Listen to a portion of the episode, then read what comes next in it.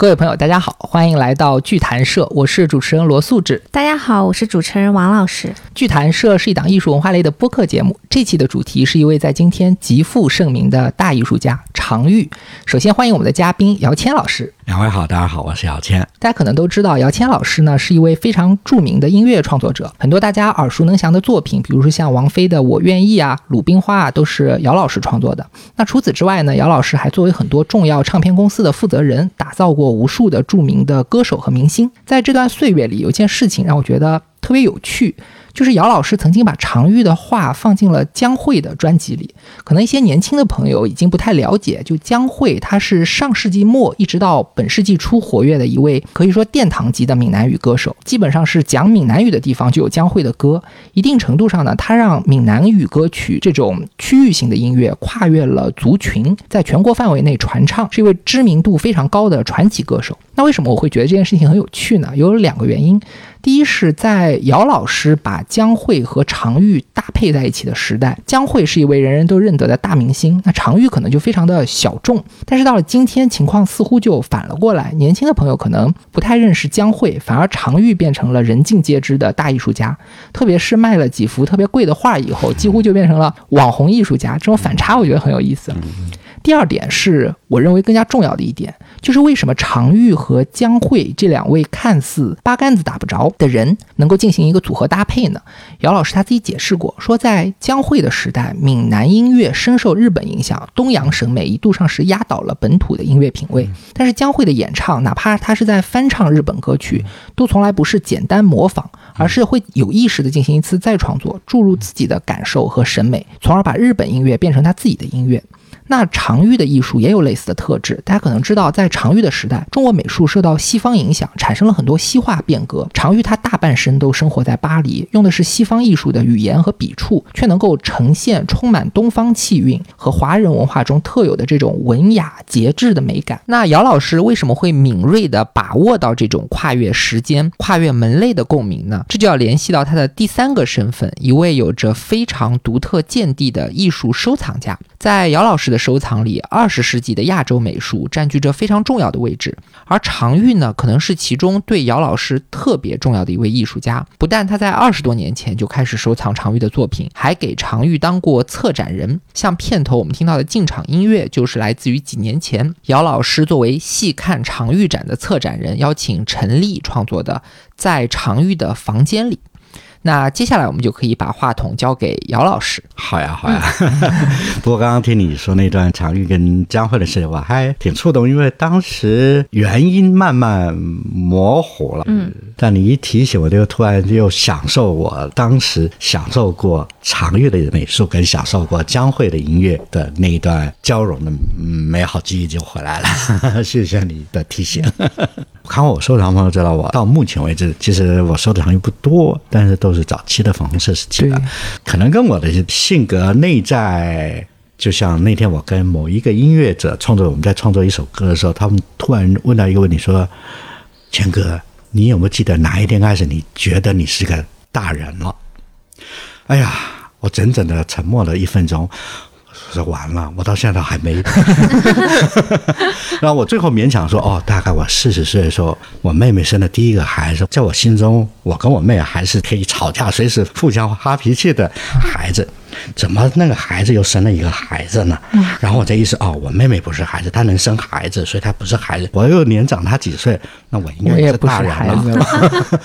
那我为什么说绕那么一大圈呢？”常玉的早期的作品正好反映出他人生最愉快无忧的日子。这里给大家稍稍解释一下，姚老师说他收藏的粉红色常玉是什么意思？常玉的一生非常跌宕，他的作品结合他的人生轨迹，大致可以分为粉红色和黑色两个阶段。常玉的前半生可以说是活在温柔富贵乡里，这时他看待世界的眼睛也像孩子一样天真烂漫。具体到画面上呢，就是那些极度温柔的粉红色和柔美的线条。但是中年以后的常玉遭遇变故啊，仿佛从一场梦中惊醒，突然回到穷困潦倒、孤寂无助的现实中。这时他的画面也发生了变化，沉重的黑色开始代替了那种轻盈的粉色。所以姚老师说他喜欢收藏粉红色时期的常玉，感觉和心里长不大的自己有共鸣，就是因为常玉把他的前半生无忧无虑、快乐的日子都定格在了粉红色的画里。那我们这期节目呢，也按照时间顺序，从无忧的青少年、变故的中年和困顿的晚年来介绍常玉的一生的故事和他每个时期的作品。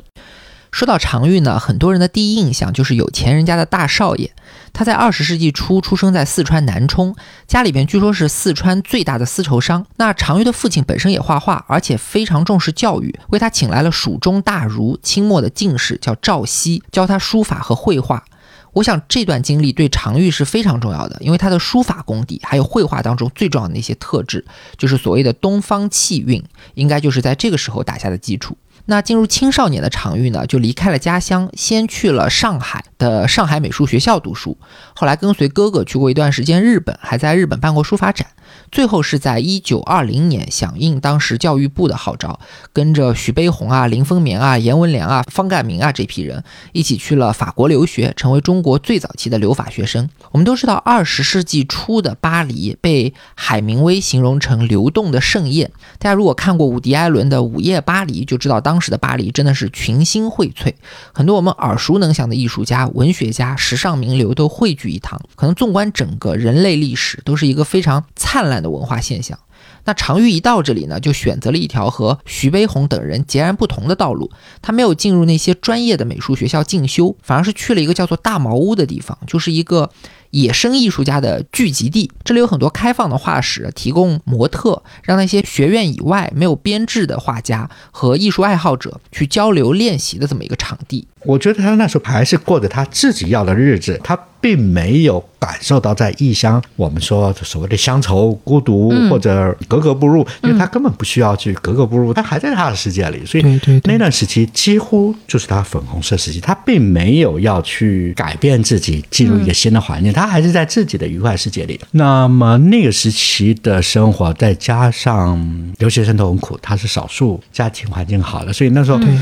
辛苦的中国留学生都往他靠拢，他其实就是一个社他们社交的一个小核心，小核心。哦，所以那时候他得到很多的友谊，几乎没有时间感受到寂寞。他还在他自己创造的愉快的世界里。所以你只要看他粉红时期的话，他不是所谓的张扬的创作，嗯他都是在自己的小确幸里面的一。个探索，在那样探索里面就已经有一些很明显的跟华人艺术家的或亚洲艺术家有很大的差异。对，其实常玉那时候相对于东方艺术家在巴黎来讲，应该是一个异类，融入当地融入的是非常好的，主要还是因为家里有钱。我们知道其他留学生像徐悲鸿他们都是要勤工俭学的。但常玉的哥哥一直给他汇款，所以他很容易就过上了巴黎这种时髦的生活。当时他的朋友叫王继刚，写过一段很有名的话，就描写常玉说：“其人美风仪，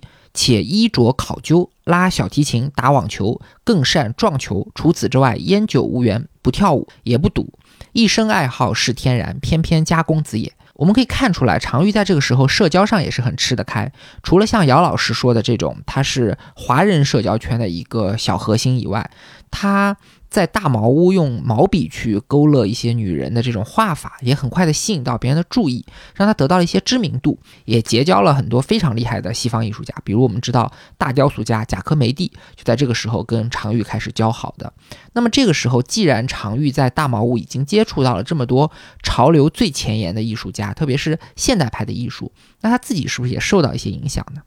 那时候他吸收的西方的一些，他不是刻意讨好，但是他潜意识的就接受这些，嗯，而这些讯息在被西方阅读者阅读的时候是可以感受得到的，嗯嗯，所以那时候他是一个开放的，没有自我设限的，嗯，但是也不是说那么雄心万丈，他还是在自己的所谓舒适圈的创作，是是是，我要这么说啊，他的愉快是属于不会过度甜美，但是带一。点点安静感的愉快，但又不是说深沉啊，有很多的潜在的哲学意义都没有。对它就是一个很诚实的，我现在很纯粹的。对我感受六十分甜，我就给你六十分甜的那种、那种诚实的创作。啊，姚老师说到这时的常玉吸收了一些西方美术，但不会跳出自己的舒适圈，这一点非常有意思啊。因为我们之前聊徐悲鸿的那期节目就讲到过，二十世纪初期大家都知道是一个西方文明绝对强势的时代，那巴黎更是全世界艺术的中心，全球的艺术家都希望能在这里扬名，但是东方人在巴黎呢，似乎有着特别的处境。关于这一点，吴冠中有一段文字是这么说的：“他说，西班牙的毕加索、米罗，意大利的莫迪里亚尼，然后俄罗斯的夏加尔等等，他们的血液和法兰西的这个民族是自然交融的，几乎察觉不出差异。但是东方人到巴黎情况完全不一样，投其怀抱，但非轻生，貌合神离。”自己东方文化的底蕴，不肯那么轻易地向巴黎投降臣服。一个有素养的东方艺术家，想要在巴黎争一席位，内心要经历什么样的冲突？其间当触及灵魂深处。这段话说的特别好啊！我觉得这一代东方艺术家可以分成三种人，第一种就是像。徐悲鸿先生这种，他是抱着很强的目的性或者叫使命感去巴黎学习的，所以他学的是西方美术最正宗的学院派古典主义传统，想的是怎么把这些东西引回中国，创办新式的美术教育，或者用艺术本身去激励国民的这种非常宏大的话题。那第二种人呢，他们是希望用一个东方人的身份在巴黎立足，甚至是打开一片天地。这里就涉及到一个非常有趣的历史背景了，就是说。二十年代的巴黎其实对东方的异域风情是有着异常浓厚的兴趣的。中国的这些珠宝啊、玉器啊，我们知道明式家具还有瓷器，在当时的上层社会都特别流行。而且巴黎人还迷恋东方人的这种规格啊、面纱啊、后宫啊这种又神秘又性感香艳的元素。但这种迷恋其实不是针对真正的东方，而是一种他们所幻想的异域风情。我们知道有个词语叫东方主义，这种对于东方的爱，它的心理机制其实是和帝国主义的殖民扩张，还有所谓西方中心论的这种心态是有关系的。所以他不是真的想了解你，更多的是利用一些猎奇去满足自己的幻想。但这种事情呢，你说它不好吧？对于这种有着东方面孔和娴熟的东方技艺的艺术家来说，其实是一个发展自己事业的好机会。只要你愿意去迎合法国人的东方幻想。是很容易让自己作品受到关注的。那这一类的代表有一个和常玉同期，也被常玉本人看作是竞争对手的日本艺术家，叫藤田四治。我觉得他是有一点这种特质的，当然可能可能很多人不同意啊，仅代表我个人的理解。那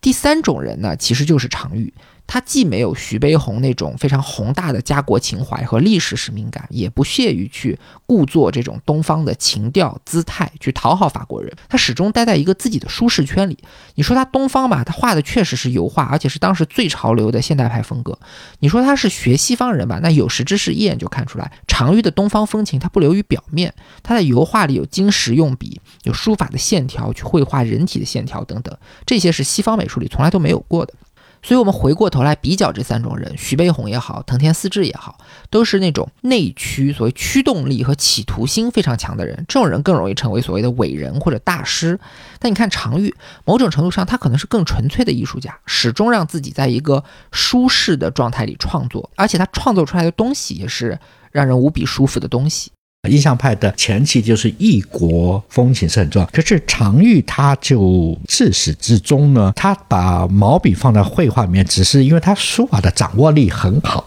成就它可以取代西方人用铅笔、炭笔的素描，或者是粉彩的那种素描的描述啊。它并不是因为要把毛笔这个东方意识来当做一个武器来吸引你。这一点，我想艺术有两种，一个就是像许光宏先生，我要成就一件事；那一种艺术家就是一直在 create，我一直在输出一些新的，但是有些新的出来，人家觉得没打动我。而常玉在粉红时期，大部分的是打动人的，就像他有很多的纹路设计，在粉红设计是常有的，旁边会有一些像 Louis Vuitton 的那种对对标签等等这些。其实我们再回头找，可以从东方的一些窗帘啊这些找到。有些我觉得有点像宗教的感觉，一些符文一样的感觉。对对对，他就是在那里面做。我常会这么对比啊，他旁边如果有些纹路，就像一些艺术家要画个小碎花啊，画个小动物在旁边，他也有画过小动物在罗岭旁边。对对对。但是他一般来讲，他会希望他要把陈述这个核心讲清楚，辅助有的东西它都尽量简化，所以它那个简化就跟我们的刻章的概念是相近的。印章，对他那些文是应该是某些他想要衬托主题的东西，他再把它简化了。嗯，我再这么判断，这是我的阅读感。他有很多这种创造，他是一个有创造力的，而他的创造力并不是说我要做一个大什么，就像现在当代艺术家最喜欢说，我要做个八米的，我要做一个很颠覆的概念给你来表达我是有创造力。对。他很多创造力其实是在辅助他要把这个作品做得更清晰，或者做出更接近于自己想表达的状态里。对对。我们都有经验，说哎呀，一首歌真好听，嗯这个电影真好看，我看了都忘记我自己，就随着剧情看到结束，哎，常玉的粉红色时期的话是有这个能量的，嗯，特别是裸女。嗯，现在啊，对，现在得很小心，是 Me Too。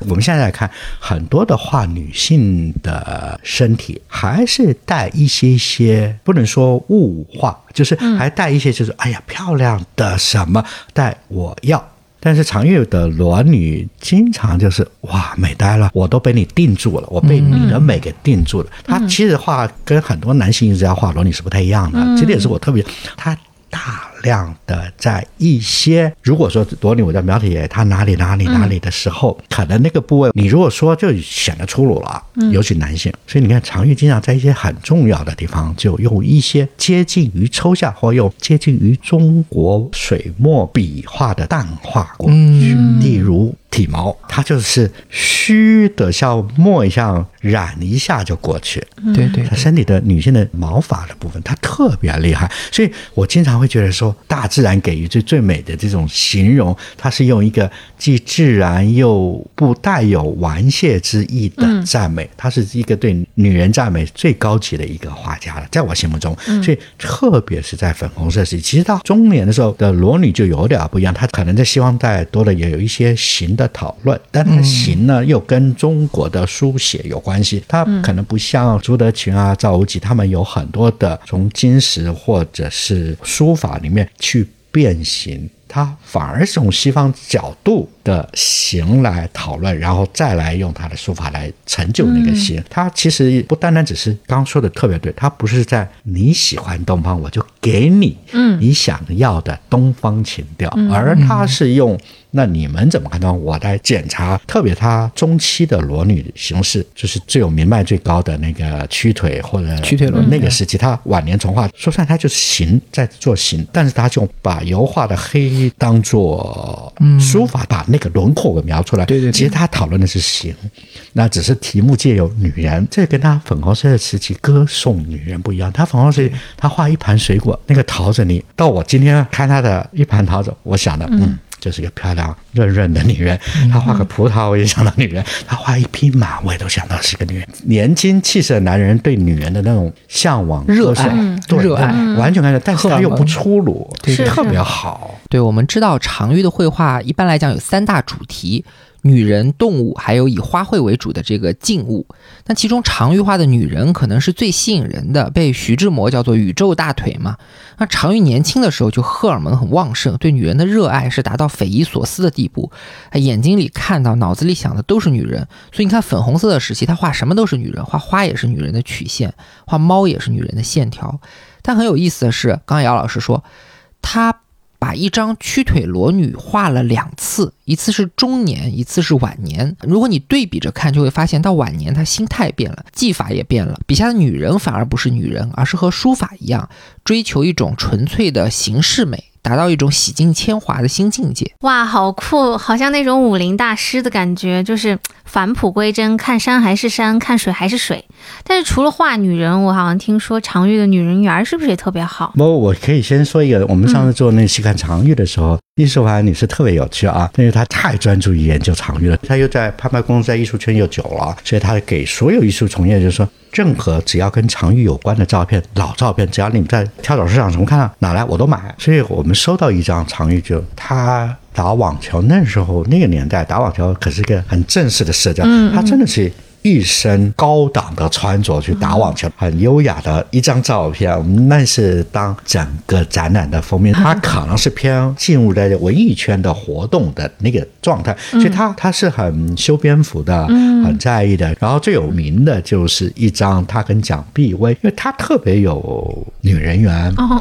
我我不晓得是哪个部分有名，他其实并不是长得特别俊帅，我相信他的性格里面应该有，就好像我就听女性的朋友就说，有些人有一点点坏。但是我会被他吸引，但那坏的意思就是他有一些人格魅力，我所以我相信这个是超越他不是俊美的外表啊，光是从一个造成许悲鸿愤怒，就是因为他们互拍了一张，他们在中国留学生的一个聚会里面，大概聊得太高兴，他们互相拍了对方一张。那时候对，这要这么说，那时候常玉是只有自己的相机的人的啊，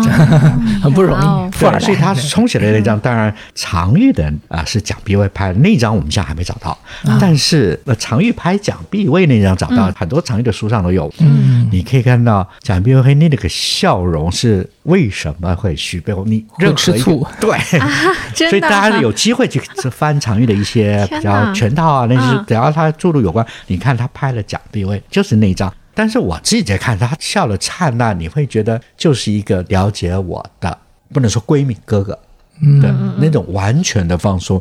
姚老师刚才讲了一个很著名的八卦，蒋碧薇女士是徐悲鸿的太太嘛？据说因为常玉跟蒋碧薇的关系太过亲密，都让徐悲鸿吃醋了。不过具体的情况咱没办法了解。但不管怎么说，常玉的异性缘特别好这件事情是有充分证据的。其实我们从他的话里也能看出来，不光是蒋碧薇，基本上所有女模特跟他相处的时候，都能处在一种异常放松的状态，可见这个人确实是有独特的魅力。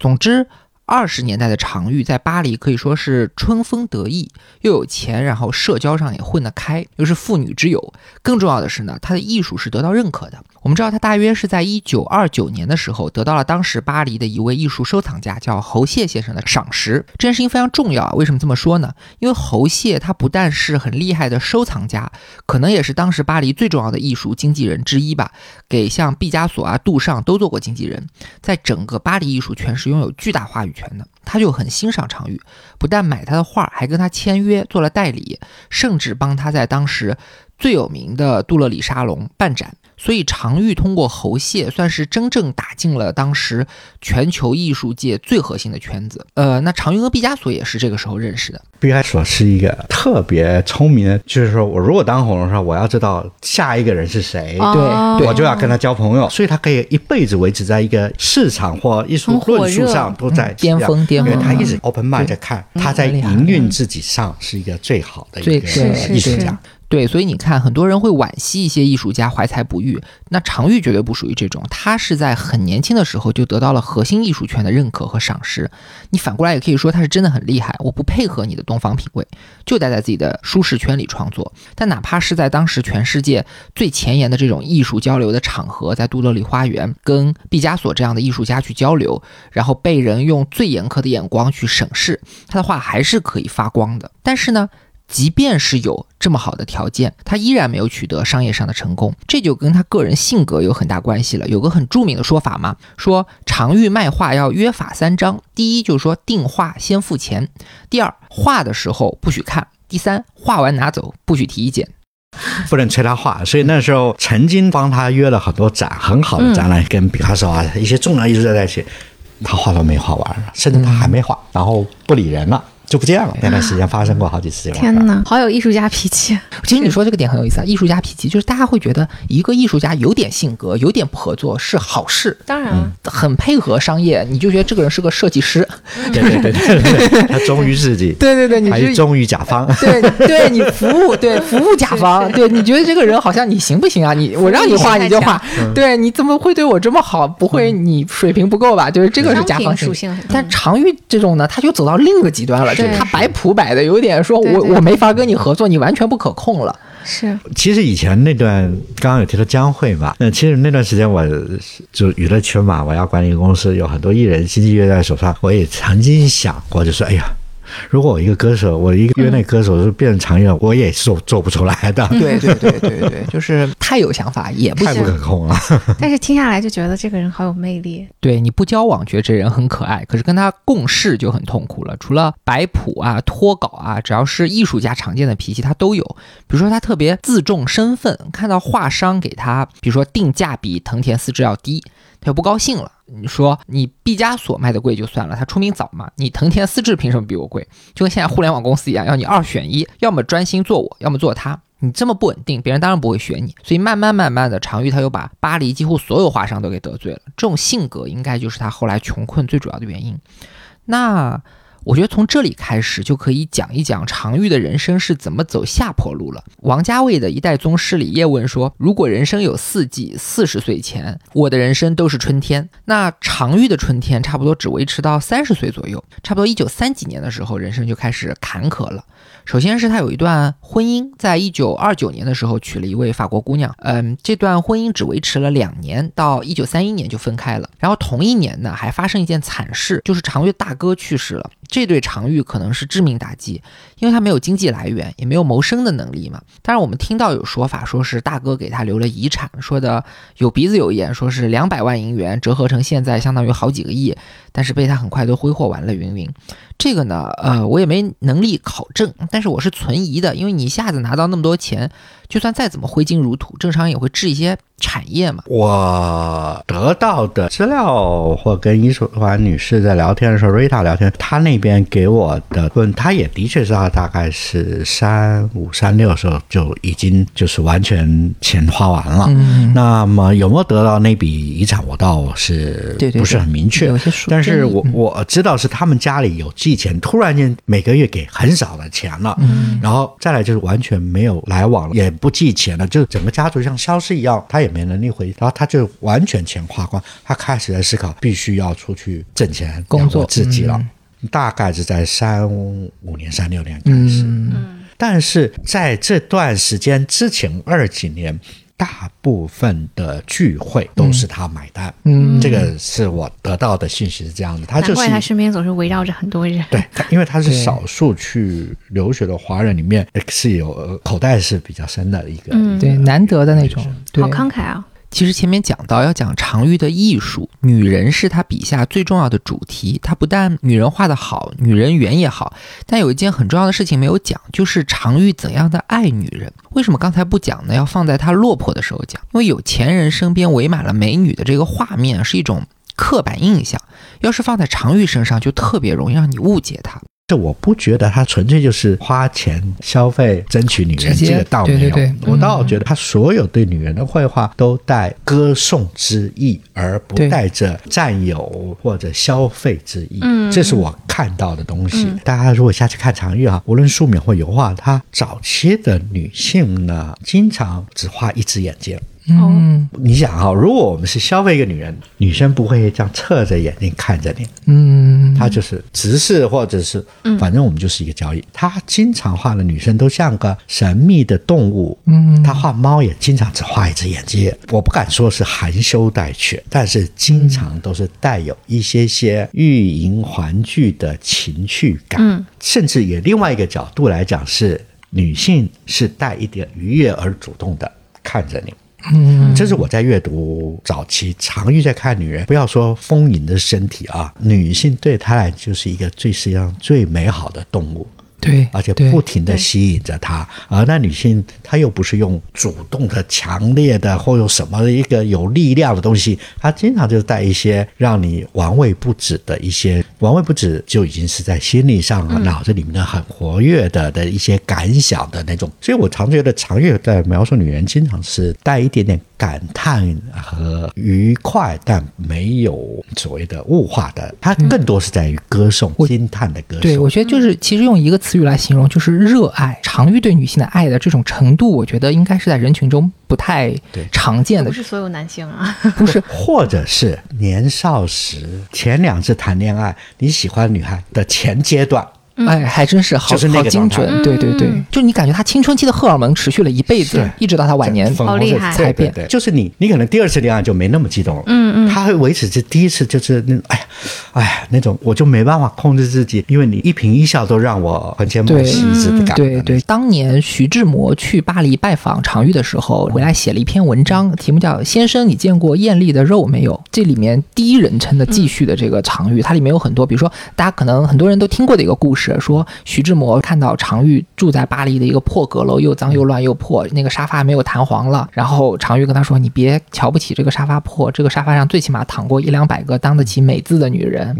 然后他里面就是转述了很多常玉的话。他说：“我这个人不能一天没有脱得精光的女人在我面前供养、安慰、抚慰我的这种需求。但是这个不是肉欲的，他讲的非常的呃有那种艺术家的敏锐吧。他是这么讲的，他说：上帝拿着一把颜色往地上撒，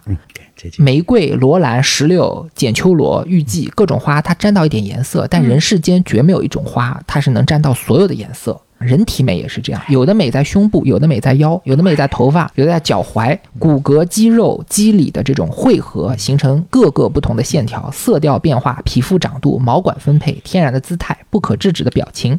你一定要不怕麻烦，细心体味才能发现。上帝绝对不会便宜你，把这种具体的、绝对的美直接放到你手上。但巧妙也在这里，你明知山里有金子，还得自己下功夫去找。他把就是女人的发现女人的美这件事情，比喻到山里去找金子。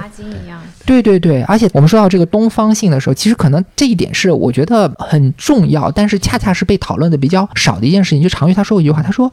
正如东方的玫瑰不比西方的玫瑰差什么香味，东方的人体也不比西方的人体差什么美。”它其实我们会知道，就是东方的裸体人物画是起步的非常晚，而且非常困难。东方艺术家的裸体素描比穿着衣服的他的情欲更低，就是你越是画裸体，他越是去克制。要控制一下。对，我觉得这个是常玉非常非常独特的一个尝试，而且是非常非常重要的。你刚刚说的特别好，对常玉来说，女人的身体就是一个乐园，一个美丽的花园。我刚提的是我自己看到她画单只眼睛是我的想象，那另外一个大家很普及的可以发现，只要早期的常玉，他的手跟脚像梳子一样的齿状的画手指跟脚趾的，啊这是我的阅读感啊。嗯，嗯。我觉得他在画猫科动物。啊。啊、我觉得他在画猫科动物，因为我看过他画猫啊，他的那种张力是相近的。我的聊天经验，很多人都对女人的手跟脚是有感想的，但是可能大直男不大会形容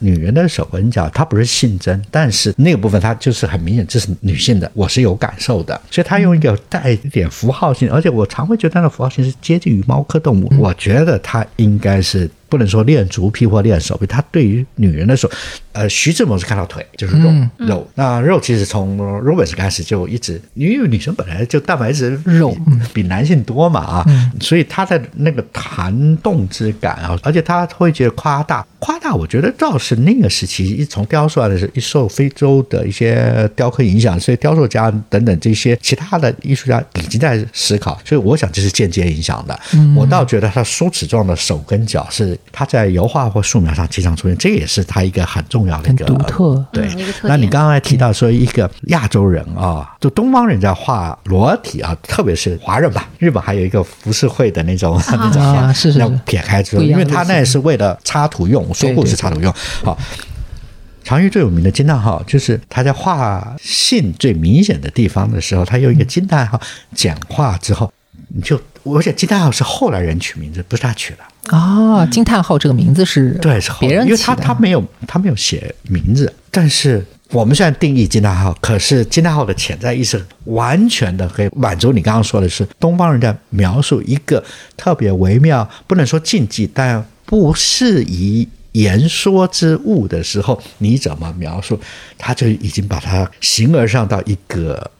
一个符号，对，而且那个符号完全的准确的对应到了，而且那个符号又是西方的符号，嗯，对，所以这里就是我我不觉得他是深思熟虑而做，他是很本能的，他不定的练习，最后定稿成这一件事情。他对女性的从生物本能开始到他他有感想下结论的过程，的确是一个很少有的可以去反复阅读的一个艺术家。他有一点画外的本事，你很少能在描绘女性的这种图画里看到女性那么放松的状态。这个是他画外，姚老师说的，你跟这个人处得好，他不是金钱关系，不是花钱雇来的模特，是。他是真的在你面前完全的信任你，完全的能在你面前舒展，所以他画的那些画，他是很舒服，他一定是一个很舒服的姿势，很舒展。这个跟什么比？跟姚老师画的一个什么点比？就是猫。嗯，就是他画猫像女人，他画女人像猫。他那个猫不管是躺着也好，扑蝴蝶也好，他的那种非常舒展、非常放松、非常轻盈的这种形态、体态，和他这种粉红色的独有的这种极度温柔的色彩，就相得益彰。我觉得这个是呃这个时期的常玉在温柔乡中的这种常玉，他他能捕捉到的一个非常非常。我先要补充，我有一张我罗里只有一张啊，粉红色时期，但是我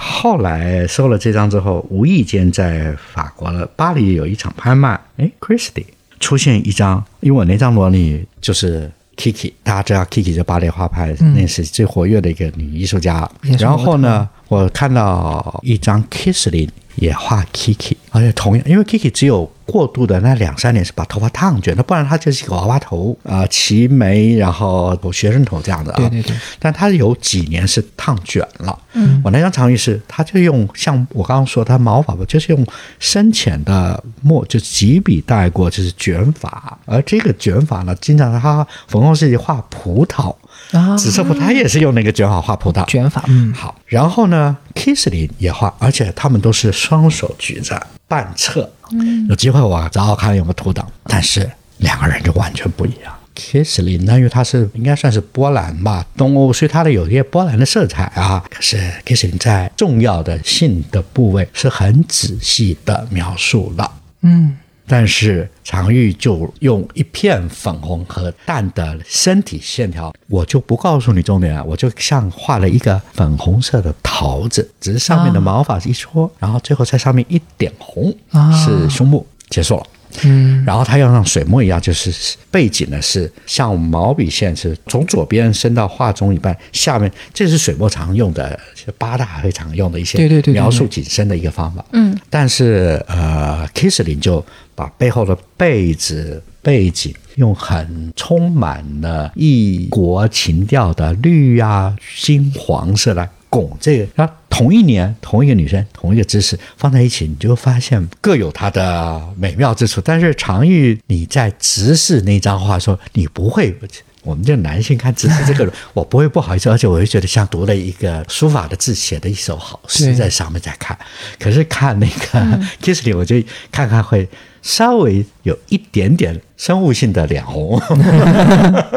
对他把自己眼中看到的最重要、最纯净的这部分美给提取出来了，就是所谓抽象嘛。所以姚老师说，他画的裸女不让人脸红这一点和同期的 Kisling，就是莫里斯基斯林，也是巴黎画派当中一个非常重要的画家，就非常的不一样。那其实刚才姚老师，我觉得已经谈到了一个比较深奥的话题了。我知道很多人最初了解到常玉，都是因为看到了那张屈腿裸女，就是几年前这幅画卖了两个亿嘛，满世界都是他的新闻报道。那你如果光看屈腿裸女，第一时间肯定是被他这个又粗又肉的大腿和这种奇特的角度去吸引的。但是我们按照姚老师的解读，其实这种很先声夺人的肉感，可能只是受到当时非洲艺术的影响，反而呢是他对于女人的这种性感的提纯。对于敏感部位的这种抽象化和符号化的处理，还有对手和脚的这种纤细微妙的描绘，以及用到一些类似呃八大山人的这种东方传统技法去做景深等等，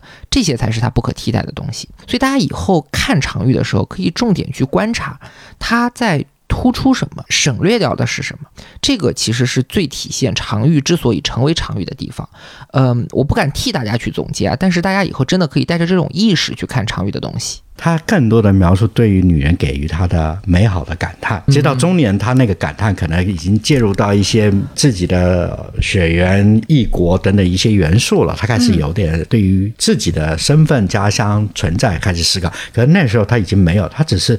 描述你给我造成我的心中的惊叹、感叹，嗯嗯，而且都是美好的感叹。对所以那段时间粉红色，我都觉得他描述任何一个都是在描述你。他除了那只猫，他画一只马，那只马像这些裸女一样，腿是摊开来的。嗯，对对对对对，啊，然后他其他的简化，对，我觉得常玉最特别的地方就是这种青春萌动时期才有的荷尔蒙，对女性巨大的好奇和渴望。其实可能每个人都有过吧，可能大多数人到了一定年龄，或者说谈完一两次恋爱，这种热情就消失了。但是常玉真的是把这种少年的冲动保持了大半辈子，难怪姚老师一开始就把粉红色时期的常玉和晚熟的自己联系在一起。常玉的这种少年心性，真的是他很特别的地方。你有时候甚至会觉得他很幼稚。他跟徐志摩吹嘘说：“你别看我现在蓬头垢面，衣服是破的，胡子好久不刮，头发很久不洗。我如果去巴黎找头发做的最漂亮的、长得最好看的、脖子抹得最香的女人搭讪，请她跳舞，十回里面九回能成。”就一个中年人说出这样的话，你会觉得他真的很幼稚，也还挺可爱的。我们接着可以说，二十年代的常玉在巴黎可以说是人生一个春天，富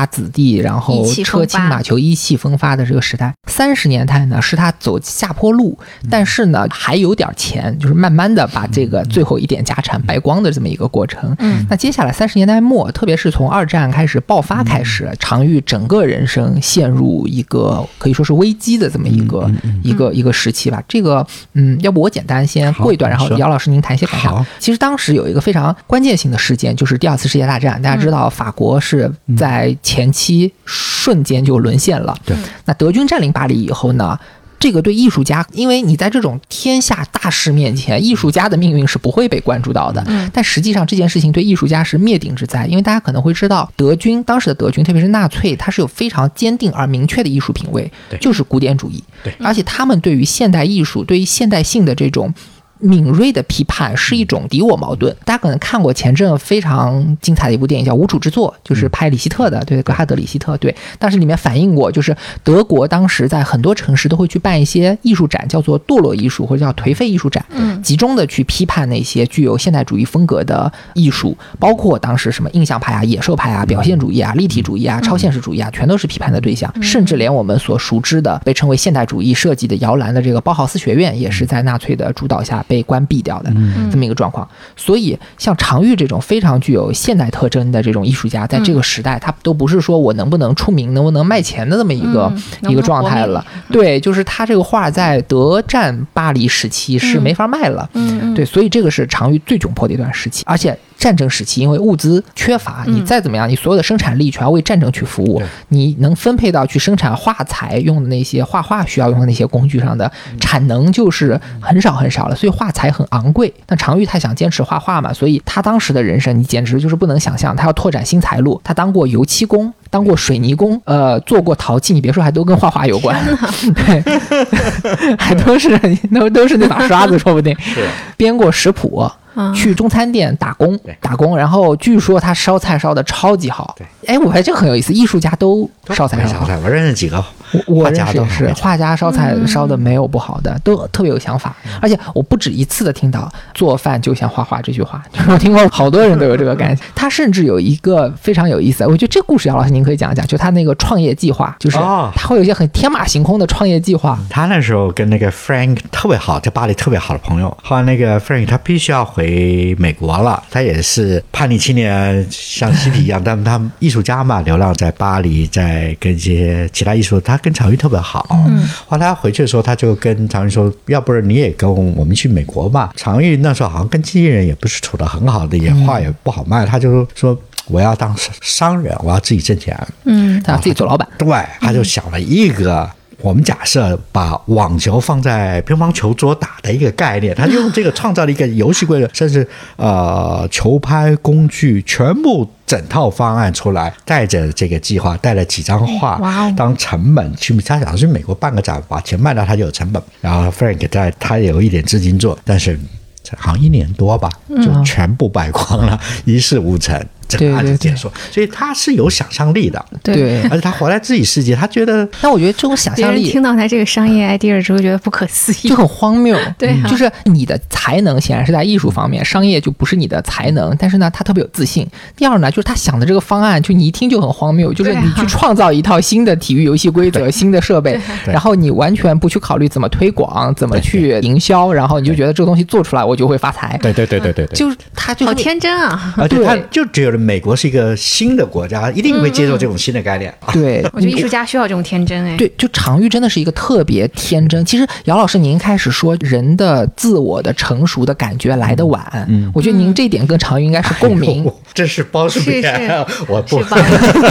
没有开玩笑，那个他的确是我不能说他晚熟啊，嗯。但是他的忠于自己的纯粹性，就是他少年时，其实到二十多岁还是那么少年啊，对是对，就是那个是挺动人他一直有那种，天真，难怪能画出那个粉红色的小猫。是少年。的心性。你刚刚说的油漆工，这个的确，因为以前我不知道他干过油，因为很早期的时候，最大的常玉厂家就是一起策展事先，他有目前最大的一张常玉油画。啊。然后他从来不敢放到库房，一定得挂到他房间，随时要很小心的。他说那个木板就是那最烂的三合板，然后那个颜料，他说就是油油漆，嗯，哇，他是用白色、黄色、黑色三种油漆，就画了一个横躺的两米的大裸女。哇，像曲腿同样的结构、同样的颜色，但是就是他说要很小的，你看都已经几年了，半个世纪了，碰一下都会掉粉下来掉粉啊，他也要去很难维修，因为那个颜料要替换很难了。对对，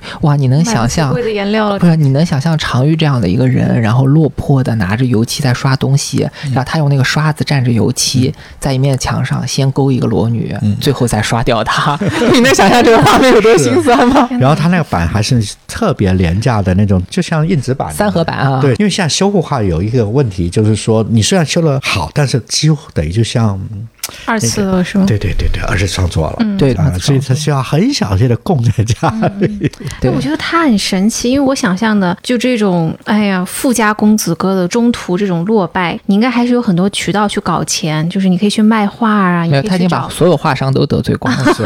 对，这倒是真的，这是真的。巴黎的画商都得罪光了，就美国刚才开拓了一次。他其实也有到过阿姆斯特丹，所以有一次苏富比有一批小东西，就是一个阿姆斯特丹的画商看上他，嗯，呃，到巴黎看上，然后就跟他约了一次展，他就画了一些小东西过去。他有一个在椅子上的猫，黄色的那个，都是那个时，他那时候还自己做框。他还要自己做框，而且自己也把版画之后再绘画。他已经在做一些，坦白讲，那个时候已经很当代思维的创作了。那一场拍卖并没有特别好，那一批这到底应该算是版画还是算是原始画？它是有版画跟油画颜料在弄，或者油画、呃油画后再有补充。然后那个框呢，不能确定是原框，框上面还有一些加工。那那加工到底是是他做的呢，还是画商做，或者是后来修补，就已经没办法考证了。这也造成那场拍卖很多的光，但还是卖得很好。不过从那件事情是可以发觉，常玉的创作探索不是像我们下的分类那么少。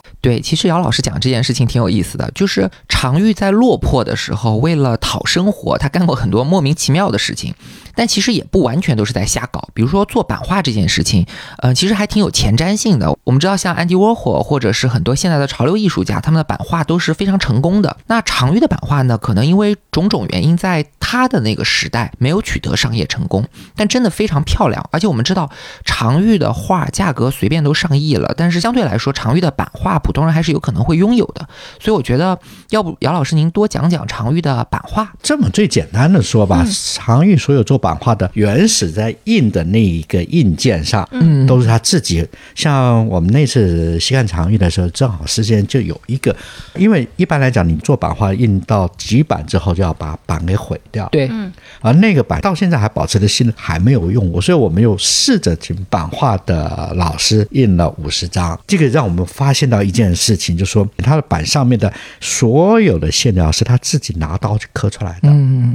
它的素描是用毛笔勾线刻落线，对对对那它也有传统，就是用炭笔啊等等这些勾落线。我在想，他的版画，他可能是在思考线条的部分，自己在用这种所谓的尖笔，甚至我都怀疑啊，他的死对头藤田四子，他最有名的一招叫针笔画，他的油画是用日本的传统的像针头一样的笔，啊所以你会看到有非常细的黑线条跟非常细的刮痕，但是那个线条完全还是像所谓的书法线条，用毛笔勾勒的纹理线条实现在钢板上是很容易失败的。有些人是画完之后请人工匠去。对去弄，那那个是确认是他自己弄的。对，常玉很多版画都是自己亲手做版，不是找工匠按照纸上或者画布上的图案去刻的。这一点跟很多艺术家还是不太一样的。我们知道，一般版画是有艺术家签名的，那常玉的基本没有。但即便如此，还是很贵。一方面跟他这种更高的艺术家的参与度有关，另外一方面，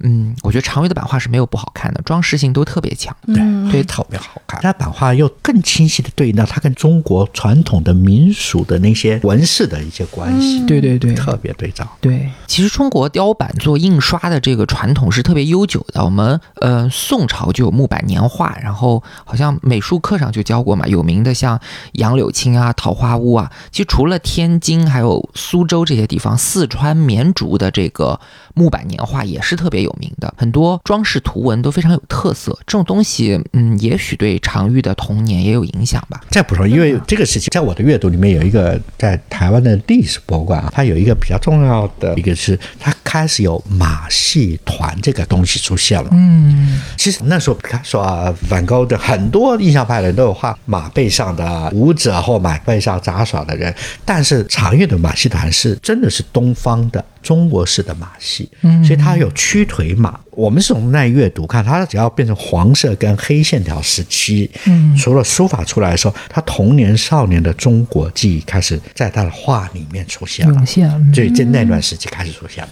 对，姚老师刚刚讲这件事情其实很重要，就是常玉绘画里的那些东方特点，或者说中国的特点，其实随着他的年龄增长，随着他在异乡漂泊的时间日久，反而是越来越多的。那姚老师刚刚就讲到，他晚年的屈腿裸女其实不是裸女，而是融合了西方现代派所注重的这种形式美和中国的书法的一些特色。那这个我们留到最后再说。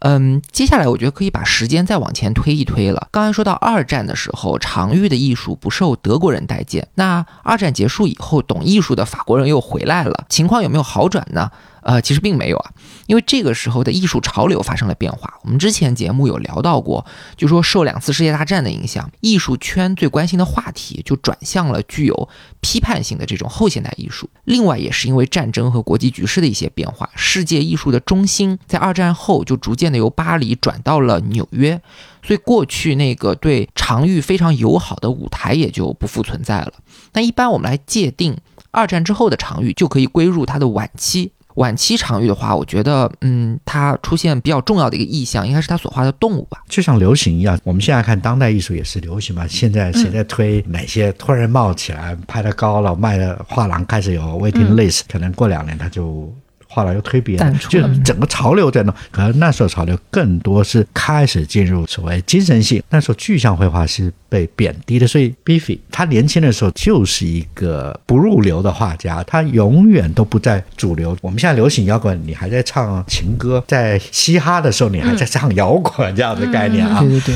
啊、有一点这个意思。那么常玉坦白讲，他也没红过，他根本是都在边缘上。对对对他那时候家里面钱也没有开始进入所谓的贫穷的阶段，他的人生的不容易的体验，我觉得第一个刺激，我再怎么爱这个地方，我还是一个异乡人的。悲伤啊，所以他嗯。他有很多的描述，越来越华人，所以他晚期的动物，他所有都描述我在这个地方我是孤独的，即使这里再繁华，这里再怎么样，他最后目前考证最后一张画是一只画中间像浮在空中的一只小象，那当然他前面也有画一些豹啊，画等等这些，因为在那时候我得了这他去过非洲，他正好有一笔钱是台湾的那个教育部给他一笔钱，要邀他当老师，然后他寄了一些画要帮他个展，他特别高兴，终于有出路了。嗯，但是他他签证签错了，他不晓得那时候战争已经分开了，所以他对，签这个我觉得很重要，就是你看他对政治不敏感到完，全不敏感，他连自己的祖国分裂，他完全不知道他。完全不知道。就这个人也很神奇，在那个残酷的时代里，还能专注自己的小情小爱，那种天真，然后那种甜蜜，那种浪漫他。还在那世界，所以我我在做西岸场域的时候，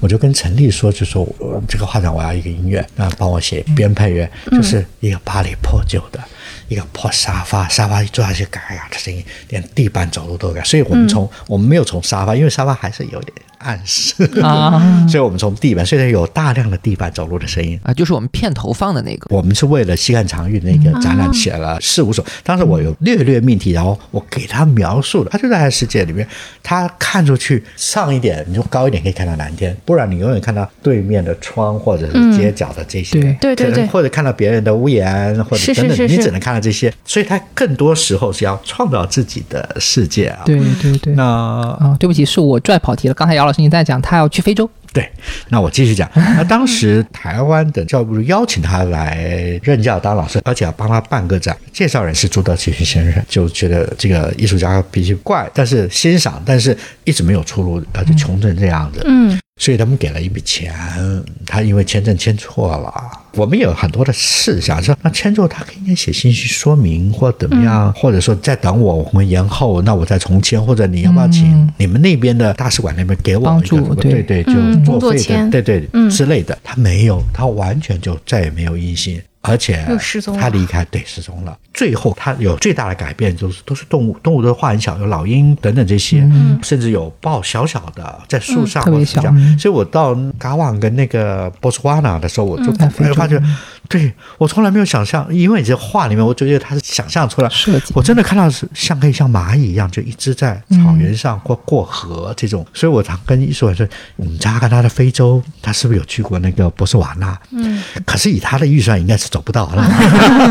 他有的确回来的时候，他有跟朋友说，他到了非洲，他画了一些画的时候，就瓦斯中毒死了。他应该是从埃及入境，但是他去了哪里，到现在还是个谜。另外一个，我们的推算另一段时期，因为受了英国的房祖林，法国中产以上的旅游目标都设定非洲。嗯，所以大量的书报照片都有非洲的风光照，也有可能他是看了那些海报。他，看了那些海报，对对然后加上一点点简单的经验或他的想象，但是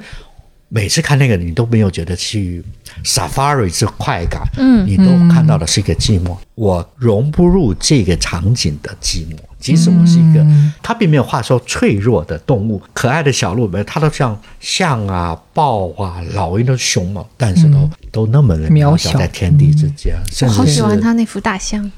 孤独的那种对，而且他那也是那个时期的吧？最后了，那是最后它有比较唯美的一张是斑马，那是比较漂亮。斑马也是比较呃本身食物链里面比较下端的哈，对对没错。他的斑马，我可能他他在思考，我猜，因为我看了原作，他大量这种灰色跟黑色，他有在考虑跟水墨的关系。嗯就是斑斑马居中，然后斑马是黑白，但是它整个天地间的都是用灰黑线条画完的，所以可能他也还是有一些在绘画创作上的一些探索吧。但是所有的探索都掩饰不了他那时候进入老年前的苍凉孤寂之感。我相信他绝对爱巴黎，嗯，甚至超过爱上海吧。对对，但是我这么爱你，但是我始终是一个外来人。对对对啊，我觉得姚老师刚才讲的这段简直太像是常玉能干出来的事情了。首先，它无比荒谬。你在穷苦了大半辈子，好不容易快要步入晚年的时候，那个时候已经六十年代了，有人邀请你去学校教书，还要给你办画展。那你对任何人来说，这都是一次非常重要的机会，应该要好好把握的。但这种事情，常玉居然说能够掉链子，把签证给签错了，签到大陆这边了。那错了以后吧，他也是心大，有种推测，他可能索性就用这个签证跑到非洲去，到埃及玩了一趟。那这种荒谬的事情，呃，好像不是正常人能干出来的，但有点像是常玉能干出来的。但是呢，同时他从非洲回来以后所画的东西，真的是让你感动无比。那种在无边的星空下、巨大的草原上、无垠的天与地之间，人世间的一切就像一粒尘埃一样渺小。你看，刚刚讲到他最后的一幅作品《孤独的象》，本来应该巨大、很强大的象，被描画成一块小小的黑色的色块，然后让巨大的黄色去包裹，悬浮在半空中，让你瞬间就感受到生命在宇宙中的这种渺小、脆弱、孤独还有无常。那吴冠中先生就从这里注意到，常玉的画其实是越往后期，中国人的这种特色就越显著。他点评常玉这个时期的作品，说很多人把常玉比作是东方的马蒂斯或者莫迪利亚尼，但是你看他晚年的这些孤独的鸟兽，出人意外的线条伸缩，比例对照的巨大反差，还有他透露的这种高傲、孤僻、落寞，让人立刻就想到的是八大山人。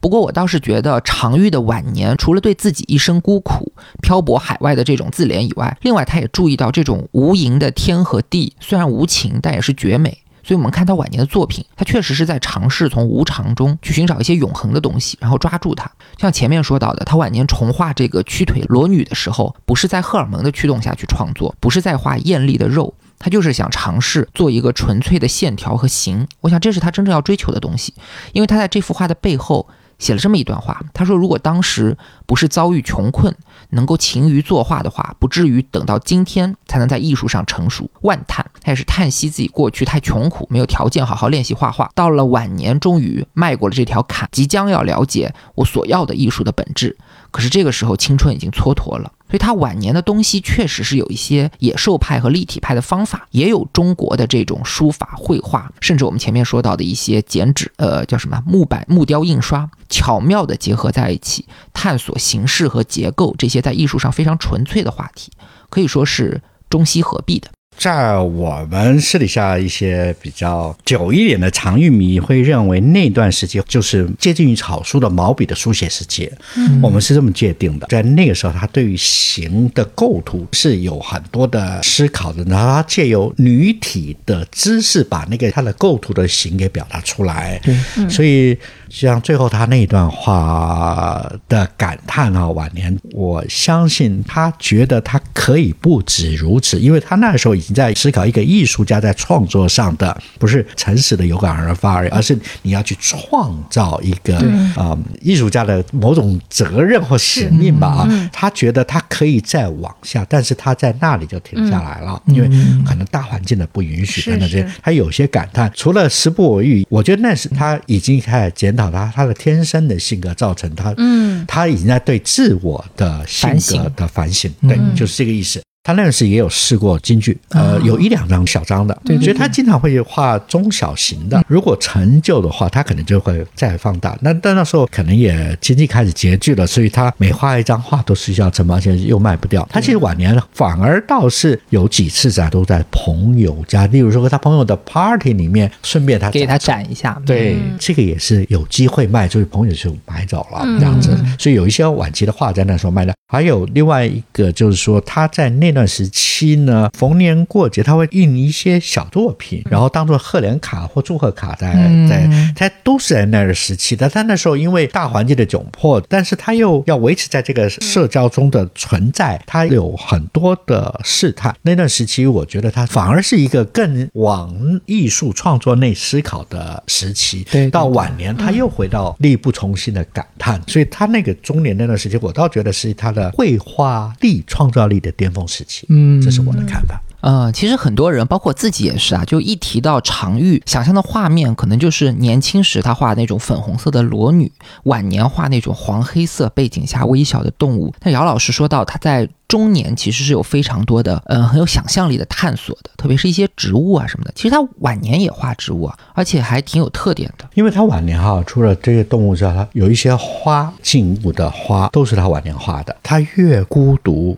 它内心是越纷扰，所以它的花经常枝是复杂的，而且带一点刺猬感的那种架构。产生的花朵或果实，可经常它不会在一颗就终于这是什么花，它可能会长出不同，有石榴、有苹果，各种杂花。超现实的，对。而且你再仔细看，我觉得那段时期的绘画，它应该有受布鲁盖尔那个杨布鲁盖尔二世的影响，所以它有一些蝴蝶、虫子在旁边围绕。但是即使格局是这样，它是展示型的，但是它里面有很多，你会发觉他画的特别跟他粉红时期不一样，它特别复杂。尤其是的枝干的交错，我相信他那时候是一个内心很波动，甚至是摸不着未来头绪的状态之下。虽然看起来是一个丰盛的美景，但是再往下看，它就在一个那么小小的土地上长出来。对，大家可以从 show notes 里看到，常玉会画那种巨大的花枝被栽种在一个完全不成比例的那种小花盆里的那种画面。那么，呃，说到这里，我觉得常玉晚年的生活和他主要的艺术面貌也就介绍的差不多了。接下来呢，前面其实剧透过，就常玉的人生也走到了终点，他是死于一场非常意外的瓦斯中毒，当时差不多是六十多岁。那常玉的人生，我觉得可以从很多角度去看啊。一般人可能觉得，一个富家贵公子，二十多岁的时候意气风发的来到巴黎，经历了很多坎坷，最后在出租屋中，在穷苦中死去，这是很唏嘘的。但是我们也知道，他的才能没有被埋没，他的画儿很早就得到了艺术圈的认可，得到很多艺术家的喜欢，甚至于崇拜。他还有非常好的异性缘。在开录之前，姚老师还告诉我说，他在法国的前妻活到八十多岁了，讲起常玉还都是非常美好的这种回忆。能够得到这一切呢，你就不能说他这是一个很悲惨的人生。而更重要的是呢，我觉得。常玉的艺术，它是一个从艳丽的肉到孤独的像的这么一个过程，是一个荷尔蒙消退的过程，也是一个落叶归根，对于中国的这种归属感不断增长的过程。我发现一件很有意思的事情，就很多听众都知道，我们节目喜欢放很多配图嘛，把聊到的东西图片贴在 show notes 里边。哎，我就观察到，唯独有一次，好多人私信问我说，这张画有没有高清的，想拿来做手机的屏保。那这张画呢，就是常玉的八尾金鱼。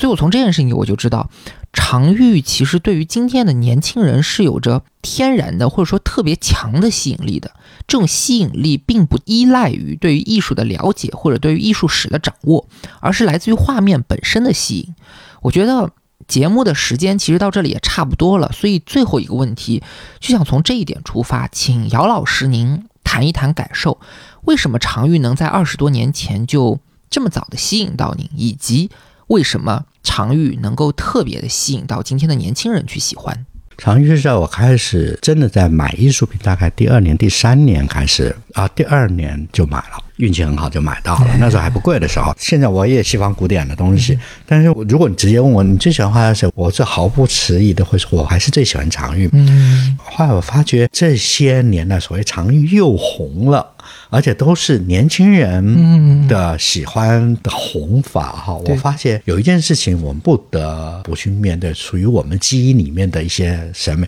我们是华人，华人的一种审美好像常玉是一个潜伏哈，西方人看常玉还是有点东方的美感在里面，即使他。这么的西方，可是对于我们华人来看，常玉为什么会喜欢？常常他会勾略一些我们曾经潜藏在里面，但是忽略的一种审美。我觉得常玉的所有的绘画里面都会有藏着这些符号，但我不能一一举证出来。起码在我收的几件作品里，我都有看到。例如像吴冠中老师提他晚期的一些动物的，像八大，我觉得他早期的有一些的。构图是八大的构图，就是核心它绝对不居中，然后简化到什么程度？八大会用墨色的浅重来把人呃阅读的观，我觉得常玉一直都有，而这种的美学好像只有华人看的，东方有，嗯，对，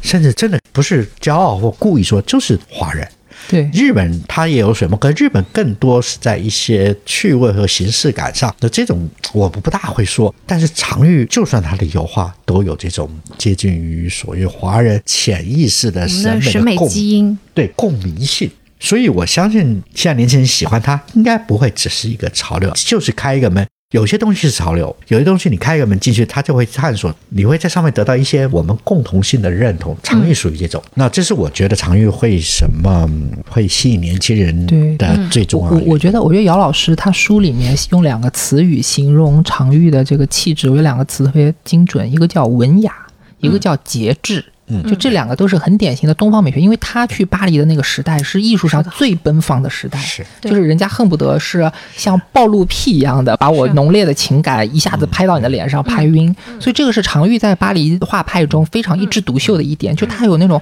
特别独特的东方的那种疏离和一种往回收的这种感觉，这个是一种很独特的常玉所有的气质。然后我自己会觉得说，为什么大家会这么？喜欢长就年轻人会喜欢长玉，因为你可以这样想：第一，就是说我们有一个审美基因，就是说，嗯，出生在这个土地上，从小耳濡目染，你不自觉的、被动的被传统上的这种审美意识是汉字给洗脑，对，就是你会本能的看到能打动你的东西被打动。但但是呢，让你直接去看古典的艺术。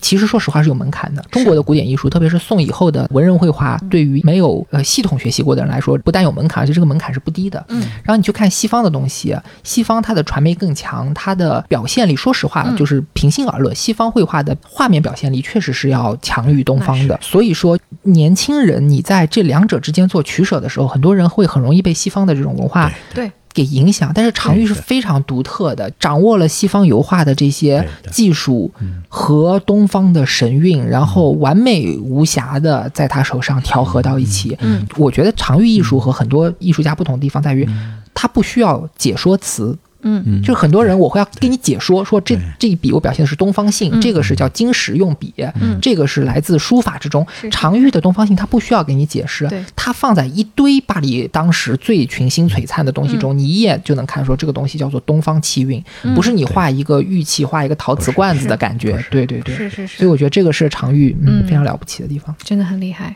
我常觉得就好像说你在人群里面大家都用国语普通话，突然间有一个人的口音跟你是一致的。现在是一个平行的社会，就是所有艺术品都放在同一个平台上，你就会觉得这张画跟我是同一个口音的，对的。嗯，对，上次姚老师跟咱聊天的时候，他说到一个好像特别有意思，他说常玉有点用英文讲《论语》的感觉。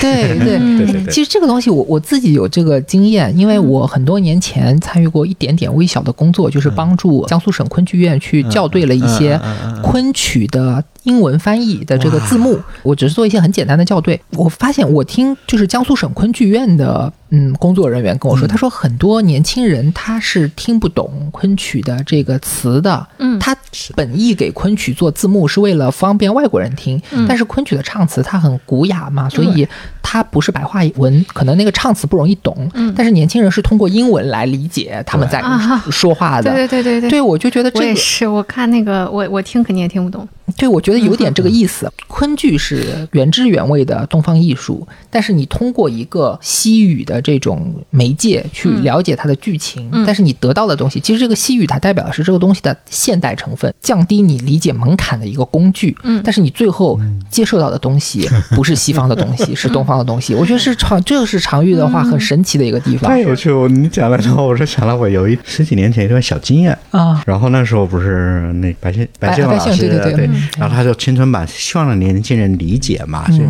我就就很服气那个白老师的努力。然后我就试着跟李文说，昆曲对他来讲就是戏曲，就是那个样子。啊然后我就想怎么弄，后来我就写了一个叫流转。啊！到今天为止，我还没找到流转怎么用英文说的更准确的，像我们华人所谓的流转的概念，并不是、不是回旋，也是是不是，嗯，我不大会说，也不是 pass away，像水一样流，的感觉。它是嗯它就是那种有一点哲学跟那种宗教性的那种 circle 嗯和一些。和一些传递就很难在西方，所以我在想，像常玉这个艺术家，就是的确西方人会觉得这是东方的，也许是浅一点是猎奇，如果深一点的阅读的话，可能他就终于看懂了东方的一些美术的一些耐人寻味之处在这里。对对对对对对，我有个好奇，那常玉他有没有他崇拜、他欣赏的艺术家呢？几乎没有看到任何文献提到，哦，对对对 对，你我我马上几乎没有。扫了一遍，真从来没听说过。对他从来没表达过，甚至。至少我们没看到这样的文献，他有没有我们不敢说啊。OK OK，但这个其实是很奇怪的，就你要不说我没注意到，因为他当时的社交是很容易被人记录的，他认可谁，因为别人写他很多。嗯对，很多都是艺术创作者在描述他，嗯。包含台湾的习德进，啊，他也有一篇文章，他甚至那时候是投稿给台湾的报社，他遇到常玉的聊天的过程，所以很多艺术家提到他。你说常玉会不会喜欢毕加索或者莫迪利亚尼呢？我觉得，我觉得不见得。不见得。嗯像毕加索，我我没有成见啊。毕加索的确，他有他非常伟大，他在整个技术、整个近当代美术的变化过程，他占了一个很重要的角色。那他是一个聪明的一个表达者。嗯无论在画面上的表达，跟他要说明这个话的表达，他是一个最优秀的、最好的人。嗯，他几乎在他一辈子都在一直在所谓的一线上，而他竞争不是竞争，跟他同期的人慢慢的消失了。你就会发现，他跟他同期的每一个人，他都有交手认识。都当朋友。莫迪利亚尼他也有交手到，甚至达利，达利看起来是赢过他，因为他终于碰到一个公关能力跟他旗鼓相当的创作者。唯一能挑战他的就是那么，而且就那么比他更会营销。只有一个时期稍稍的被达利盖过了风头。毕加索真的是一段传奇，嗯就是人生就是是是，站在王座上从来没有被动摇过。嗯对，我常会联想，但不见得对。对照八大山人的西方的绘画里面，常有是我想到，另外一个是莫兰迪，我会对照，嗯不是形式啊、我是会对照那精神性上是对照得上的。跟莫兰迪所以我就觉得莫兰迪跟常玉好像有某种的嗯。对位置。温柔，嗯，他们的对画都色彩很温柔。不。是就是不是色彩的温柔，就是一种微妙，嗯微妙。很确定但不沉重的在那个位置不变，英文叫 steer，对。持续在那儿。Steer 我有一个认识的朋友，他这样形容那个莫兰迪，我觉得形容常玉是有点像。他说，就是这个就是豌豆上的公主，他要表达就是豌豆上的公主，就是他要谁这么有才？真有趣。对对对 对，就是对说莫兰迪就是豌豆上的公主，她放一颗豆子，然后隔了几十层的被子，然后她让你感觉到有这个豆子。她说这个是莫兰迪，对。我那常常会有这两个对象，所以我猜啊，如果他知道莫兰迪的话，他可能会略略欣赏吧，略略欣赏或者看懂莫兰迪。OK，对对对，哎，我还真是。行，那我觉得节目的时间也差不多了，非常非常感感谢谢杨老师然后这。我荣幸，而且今天你补充了很多细节，很高兴有人那么的享受长影，哦我很喜欢长运前一样。对对对，我们确实行蛮喜欢的非常感谢大家，那就感谢各位听众朋友的收听，谢谢我们下期再见。啊嗯，好，拜拜。